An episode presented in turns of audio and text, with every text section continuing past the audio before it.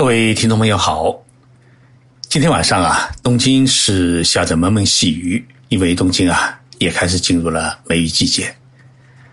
我录音的地方啊靠近窗，大家不知能否听到滴滴答答的雨声。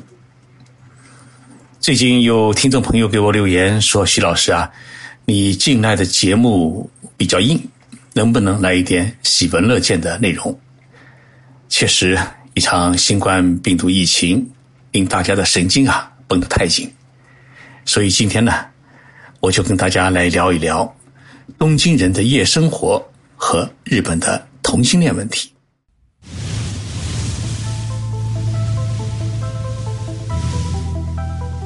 任你波涛汹涌，我自静静到来。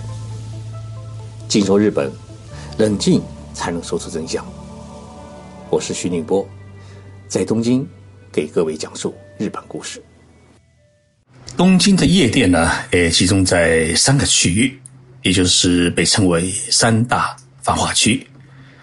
我之所以没有称他们是红灯区，是因为除了新宿的歌舞伎町之外呢，像银座和六本木是没有太过于色情的店。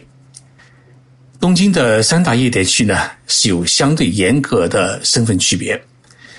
像一些大公司的老板，还有部长和呃著名的演艺人士，大多数呢是去银座的高级的俱乐部，因为对他们来说啊，歌舞伎厅呢是太低档、太俗气。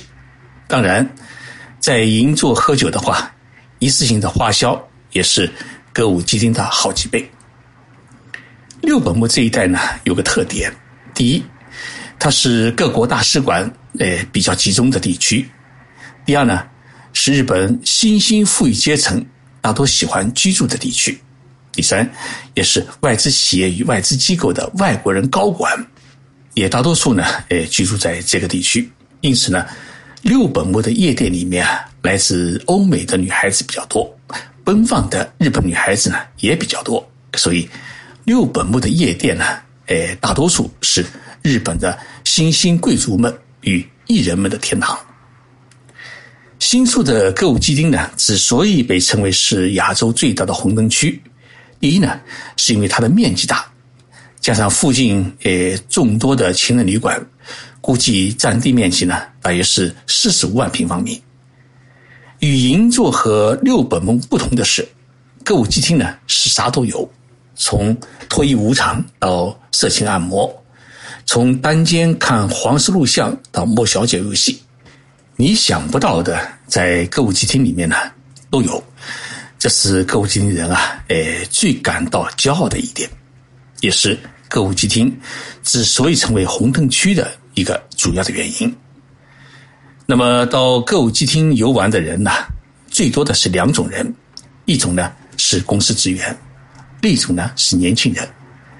因为歌舞伎町与银座和六本木相比，它的优势是，第一。大众酒馆比较多，二是情人旅馆比较多。那么大众酒馆呢，相对来说价格比较便宜。许多人到歌舞伎厅，并不是去夜店里面喝酒，而是约了人，先在酒馆里面喝酒，喝完酒以后呢，就直接去情人旅馆，然后呢再赶末班车回家。所以歌舞伎厅呢，也是日本人的婚外恋的天堂。有人开玩笑说啊。北京人感染病毒是在农贸海鲜市场，东京人感染病毒呢是在歌舞伎町。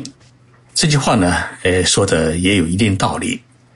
像今天啊，呃，东京新确诊的感染人数已经达到了六十七人，是五月四号以来最多的一天，而且呢，一半以上都是与夜店有关。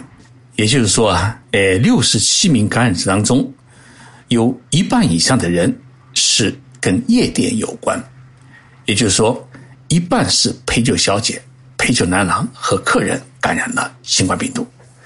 那么这个比例呢，足以说明东京人感染病毒是在歌舞伎町的这句话的道理。与东京邻近的埼玉县也已经提出了抗议，说埼玉县最近出现的感染者增加的趋势，而且感染者当中呢，有一半以上。是来自于东京，而且大多数呢是在东京的歌舞伎町喝过酒。所以最近一段时间啊，去歌舞伎町喝酒的人呢，开始出现了减少。一家中国料理店的老板说啊，店里的一半座位都坐不满。东京像歌舞伎町、银座和六本木三大夜店区呢，歌舞伎町的复工复产做的是最彻底，也因此呢，出现的问题最多。像银座的客人呢，大多数是大公司老板和管理层干部。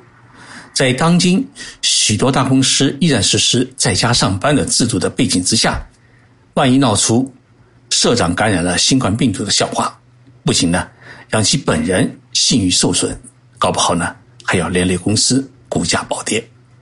所以，银座的妈咪们个个都是表现得很模范。即使政府已经允许夜店重新营业，但是因为疫情还没有基本平息，许多店呢。还不敢重新开张，因为让小姐们个个戴着口罩来接待客人，或者在小小的桌子中间放一块透明的挡板，那么即使挡板再透明，对客人来说也是很失礼的行为。虽然呢不开店，但是房租每个月都要交，小姐们也没有活干，所以妈咪说啊，呃，人才流失很严重，许多人呢都回了老家。上周我接到了以前去喝过酒的银座酒吧的一位小姐的来银，说店准备呢在七月一号，也就是今天重新开张，期待我去捧场。我呢给她回复说啊，因为新冠病毒疫情啊，我们公司的业绩下滑，已经没有交际费可以喝酒。已经过去一个多礼拜，我呢再也没有收到她给我的联系。东京新宿的歌舞伎厅呢？靠近大久保方向的地带有二十几家情人旅馆，那么这也是日本最大的情人旅馆区。这几年，日本的男性的中性化倾向呢比较严重，导致了不少男性呢对女性不感兴趣，对性生活没有冲动和渴望，低欲望逐渐成为日本社会的一种潮流。而这种潮流直接带来的社会冲击。使情人旅馆的客人越来越少，不少情人旅馆呢难以为继，不得不宣告倒闭。这种雄性激素的下降导致的社会问题比我们想象的严重。另一方面呢，日本强势女性的群体呢是不断诞生。这种强势女性群体的诞生啊，不仅改变了日本社会长期以来啊男尊女卑的社会架构，更使得日本企业当中白骨精，也就是白领、骨干、精英级别的单身女性呢，是不断的涌现，所以安倍政府啊，他拿出不少的补贴，希望将日本女性的一生的生育率从目前的一点四提高到二点零。估计啊，再努力也是白搭，因为情人旅馆利用指数不上去，这种少子化的趋势呢，估计是难以改变。所以，一个残酷的现实是。歌舞伎町的情人旅馆啊，正在变成白骨精们聚会的密室。情人旅馆里面有豪华而且富有情趣的床，有卡拉 OK，还有豪华的洗浴，而且还可以点菜点酒。于是呢，女闺蜜们相聚在一起啊，喝酒聊天、唱歌、睡觉。歌舞伎町的情人旅馆呢，就成了闺蜜们著名的周末的欢悦区。最近，歌舞伎町的一家情人旅馆呢，遭到两名男士的投诉，原因是这家情人旅馆拒绝这两位男士入住。这件事情传出来以后呢，人们才发现这有点不公平。为什么允许女性一起入住，而不允许男性一起入住呢？难道只有男性会搞同性恋，而女性就不会搞同性恋吗？东京都新宿区政府呢，接到两位同性恋男士的投诉以后啊。对于情人旅馆进行调查，证实他们两人投诉的事实呢是成立的。不过，情人旅馆解释说，我们从来不接受男性同住。但是，新宿区政府认为，情人旅馆这样的做法呢属于违规。为什么说它是违规呢？因为它是违反了旅馆业法。日本的旅馆业法第五条规定，有以上情况者，酒店旅馆呢可以拒绝客人入住。哪几种情况呢？一个是明显被认定患有传染性疾病，第二呢有聚众赌博的嫌疑，第三呢，有其他违法行为或者风机紊乱行为的，可以拒绝客人入住。那么同性恋是不是属于违纪违法行为呢？半个世纪以前呢，人们一定认为是，但是呢，半个世纪以后呢，许多人认为已经不是。所以，情人旅馆拒绝同性恋入住，自然是属于违规违法的行为。新宿区政府呢，拿出了今年一月份日本的厚生劳动省颁布的一项新的行政指导纲领，叫《旅馆业卫生管理要领》。这份要领当中啊，还指出，旅馆、酒店等设施。不应该以性的取向、性自认等理由拒绝客人入住，需要予以适当的照顾。说白了呢，必须要让同性恋者入住。日文当中呢，有一个特别的英文字母叫 LGBT，分别是指的是 L 呢是指的女性同性恋者，G 呢 Gay 就是指的是男性的同性恋者，哎 B 指的是两性恋者，T 指的是身心不一致者。那么，日本社会到底有多少这样的人呢？日本最大的广告宣传公司电通，在二零一九年一月啊，实施过一次调查。那么这一项调查是针对二十岁到五十九岁的男女共六万人实施的。结果显示，这一类人在日本全国所占的人口比例是高达百分之八点九。那么这个数据呢，比二零一五年时的调查数据呢七点六。上升了一点三个百分点。电通公司的调查数据告诉我们一个重大的结果：日本十一个人当中呢，就有一个是属于 LGBT，也就是属于同性恋或者两性恋者。日本的总人口是一亿两千六百万人，那么少说按照这个比例来算的话呢，大概有一千万人呢是属于同性恋或者性取向诶不一致者。那么，电通说啊，这个比例呢，跟左撇子的人口比例基本上相同。那么，日本社会它是如何看待这个同性恋问题的呢？电通公司的调查结果也显示，有百分之七十八点四的人赞成是同性婚姻，其中女性的支持率也更是高达百分之八十七点九，而男性中的支持率呢，相对比较低一点，为百分之六十九点七。这说明呢，日本社会有八成的人是赞成同性恋者结婚的。根据这一实际状况呢，呃，情人旅馆如果继续拒绝男性同性恋者入住，显然呢是不符合时代的潮流。为了保护同性恋者的权益，二零一八年呢，东京都议会通过了《东京都呃禁止歧视同性恋者的条例》。要求相关的企业与机构尊重同性恋者的人权，禁止对他们实施歧视。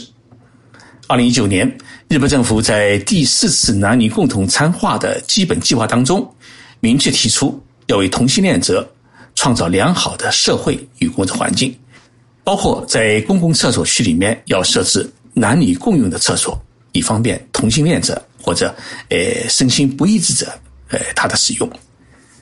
而在二零一五年，东京都的涩谷区就制定了一项地方条例，允许同性恋者在他们的区政府里面登记，取得伴侣关系证明。那么，持有这种伴侣关系证明者，可以参照结婚证明书，享受财产共享与继承，包括共同租房居住啊，呃，生病看护等家人的权益。像东京都涩谷区政府这样规定的同性恋权益保护条例的地方政府呢，全日本目前已经超过了一百个。但是，日本社会至今还是西方七国集团当中唯一一个在法律上面不承认同性婚姻的国家，因为日本宪法第二十四条第一项规定，婚姻是两性合以基础上的成立。那么，这个两性呢？应该指的是男女两性。这部宪法呢是在一九四六年颁布的，但是日本的法律界人士钻控制说，宪法和民法上面并没有规定只能与异性结婚，觉得应该允许同性恋者结婚。涩谷呢本来就是日本时尚文化的圣地，因为同性恋权益保护条例通过，这里呢也成了同性恋者的圣地，同志酒吧数量呢已经超过了歌舞伎厅。但是，日本如果不修改宪法的话呢，同性恋婚姻就没有办法合法化。这也是不少日本人支持安倍修改宪法的一个重要的原因。